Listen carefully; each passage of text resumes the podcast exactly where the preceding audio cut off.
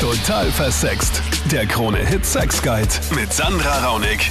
Herzlich willkommen im Podcast. Hier hörst du die drei äh, spannendsten, meiner Meinung nach wichtigsten Themen der letzten Sendung. Wir sind immer live am Dienstagabend von 22 Uhr bis Mitternacht auf Krone Hit.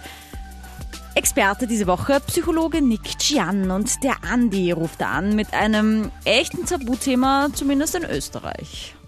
Ich habe letztens meine Cousine kennengelernt Mhm. und es hat halt von, von Anfang an irgendwie ziemlich, sag ich mal, gefunkt und wir haben uns eigentlich extrem gut verstanden. Mhm. Es sind jetzt einfach Gefühle da.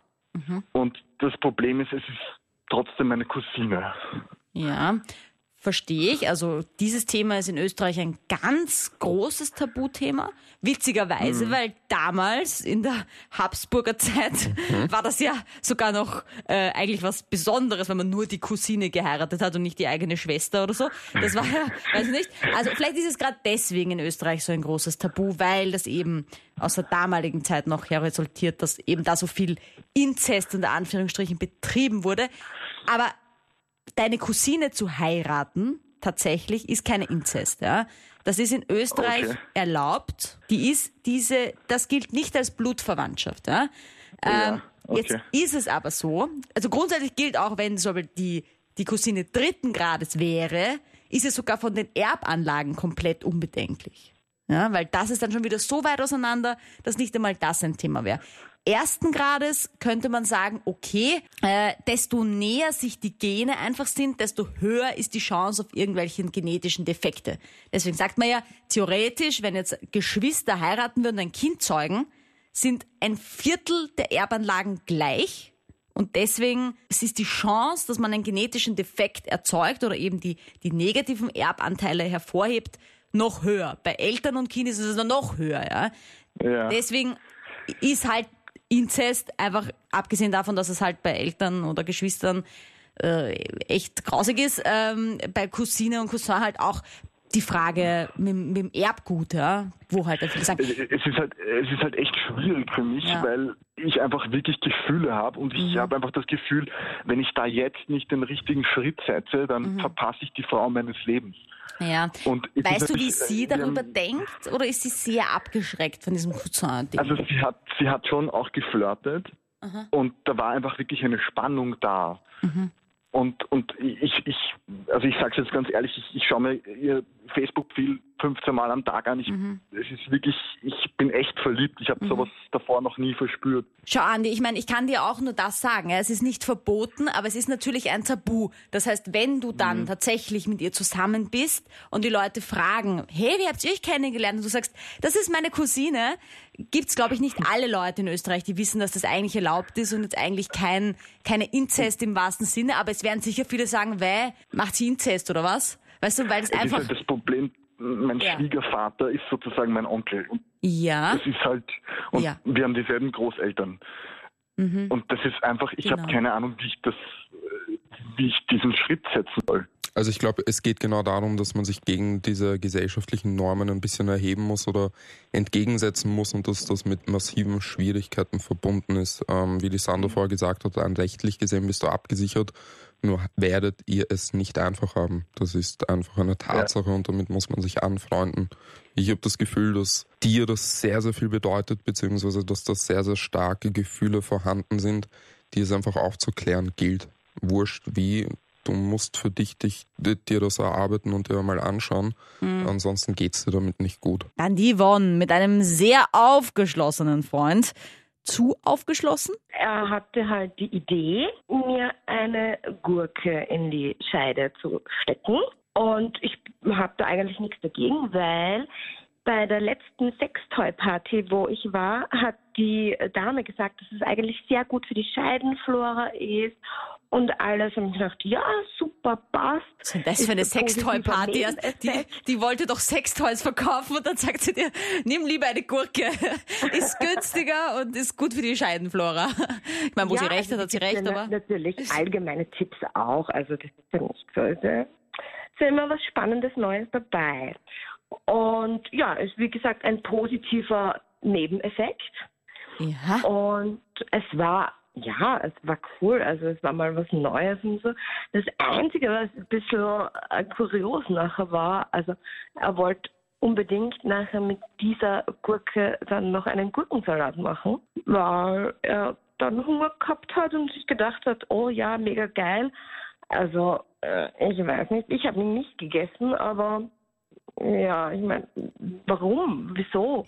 Er schon. Also er hat ihn Ja. aufgegessen dann. Er hat sich einen Gurkensalat Ja. gemacht mit Rahmen und ein bisschen Knoblauch. Und war, aber Ja, war also- irgendwie, hat er, also pass auf, ich muss nur kurz nachfragen, zwecks Bild.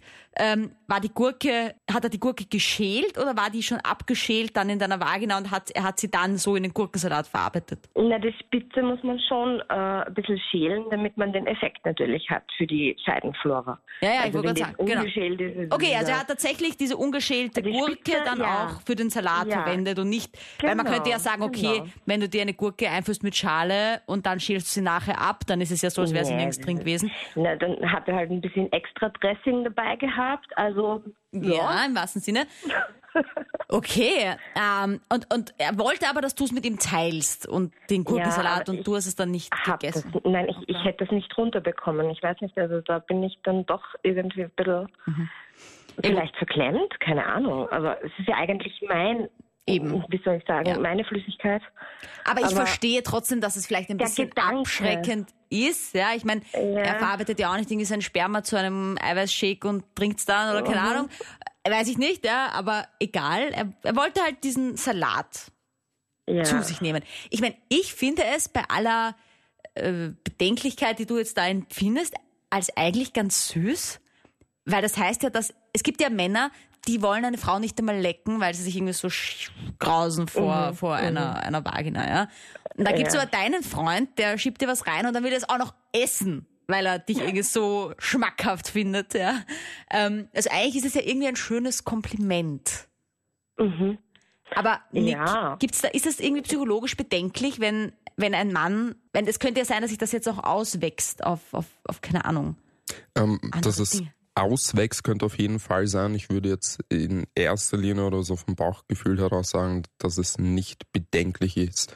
Für mich stellt sich viel, Mhm. viel mehr die Frage, ob der Salat so eine sexuelle Komponente hatte oder ob das eher was Ich habe wirklich noch Hunger gehabt und es Genau- gar nichts, genau gab so nichts anderes. Also genau diese Frage stellt sich bei mir gerade und wenn es das Letztere war, würde ich mir dazu absolut keine Gedanken machen. Wenn es aber das Erstere war, wenn eine sexuelle Komponente dahinter war, dann kann es, wie du sagst, sein, dass das vielleicht in Richtung eines Fetisch oder einer Perversion gehen könnte. Und dann schreibt der Manuel auf Instagram, meine Freundin will seit drei Monaten keinen Sex mehr. Sie kommt nämlich nicht mehr und meint, jetzt bringt eh nix. Ich komme sowieso nicht. Und die Beziehung leidet sehr darunter. Verständlich. Mhm. Äh, Wir hatten letzte Woche oder vor zwei Wochen den Fall, dass tatsächlich dann rausgekommen ist, dass er sie betrogen hatte und dass sie deswegen abgeblockt hat und den Sex nicht mehr schön fand. Ja. Jetzt weiß ich nicht, ob sich bei Manu in der Beziehung in die Art was verändert hat, ob sich vielleicht irgendwie eine Vertrauensmangel eingeschlichen hat, ja, dass sie einfach dann die Lust verliert. Was natürlich auch eine Vermutung ist, die auch nicht besonders schön ist, ist, dass sie sich nicht traut, Schluss zu machen und aus diesem Grund einfach sagt, ich verweigere einfach so lange den Sex, bis er sich trennt. Ja, dann hab, bin ich die Arme, ich habe nicht Schluss gemacht, ich muss den Schritt nicht gehen. Mm, Das ist eine Möglichkeit, ja. Aber dieses, ähm, die Ausrede zu nehmen, ich komme beim Sex nicht und deswegen lass uns gar keinen Sex mehr haben, bringt ja eh nichts, ist natürlich ein totaler Schwachsinn, weil bei Sex geht es natürlich auch um die Nähe und um dieses Miteinander, um dieses Schwingen, um die Energie. Und weil wir das heute schon öfter hatten, es geht nicht um den Orgasmus. Natürlich ist ein Orgasmus was Geiles und was Schönes. Und ich will ja gar nicht sagen, dass man den nicht haben soll. Aber es sollte beim Sex nicht nur ums Abspritzen, ums Kommen gehen, sondern um ein bisschen mehr, um das Zwischenmenschliche. Ja? Deswegen zu sagen, ich komme nicht mehr, ich brauche keinen Sex mehr haben, ist meiner Meinung nach eine Ausrede. Schließe ich mich dir an, vor allem bei so Aussagen wie seit ein paar Monaten ist der Sex schlecht oder seit ein paar Monaten will meine Freundin keinen Sex mehr mit mir haben.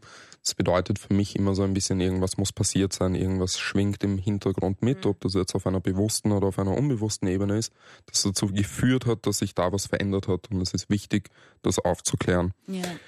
Du hast absolut recht, es kommt oft vor, dass Sex herangezogen wird, um eine Beziehung zu beenden.